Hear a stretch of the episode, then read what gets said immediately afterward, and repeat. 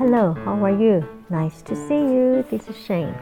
I hope you are having a fabulous day.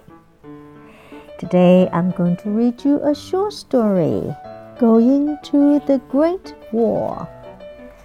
Okay, here we go. It is a nice Saturday morning. Amy and her mother are on a big bus. There are many people on it. Some of them come from America and some of them come from England. They are all their friends. They are going to the Great Wall. There are two Chinese on the bus.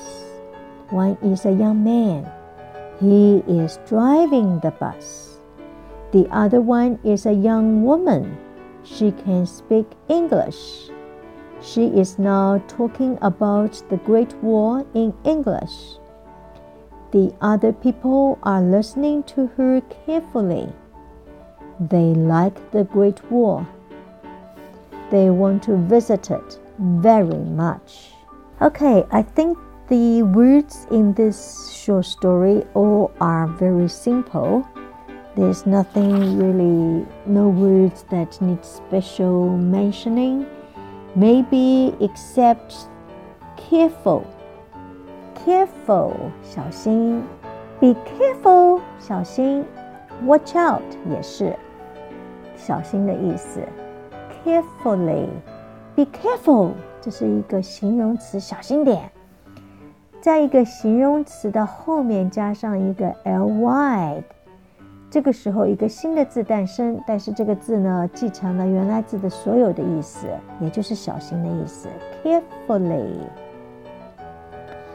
visit visit 高音在第一段，拜访或者是去玩。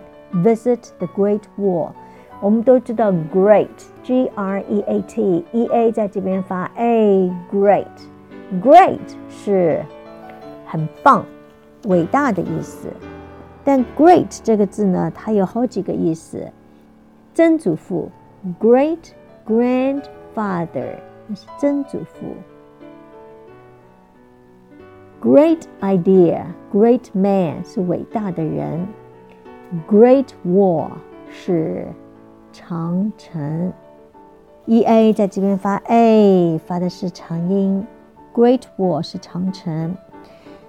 Okay, there are only two Chinese on the bus. The young man is driving the bus.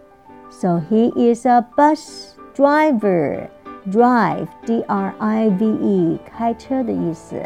开车这是一个动词，一个动作的后面加上一个 e r 或是 o r，一个新的字诞生了，但是继承原来字的所有意思，就变成做这件事情的人。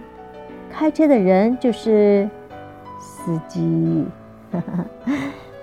And the young lady, young woman is speaking in English, telling them about Great Wall. So she is a tour guide.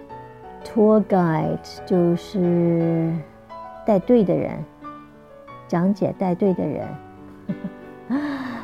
don't know how to say that in Chinese.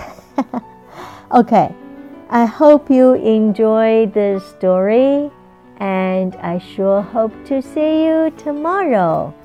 And happy listening, happy reading. Just remember, practice makes perfect. See you, bye bye. 更多精彩内容，请大家关注我们的微信公众号。在微信上搜索“英语故事课堂”就可以啦。每天都会有更新的故事哦。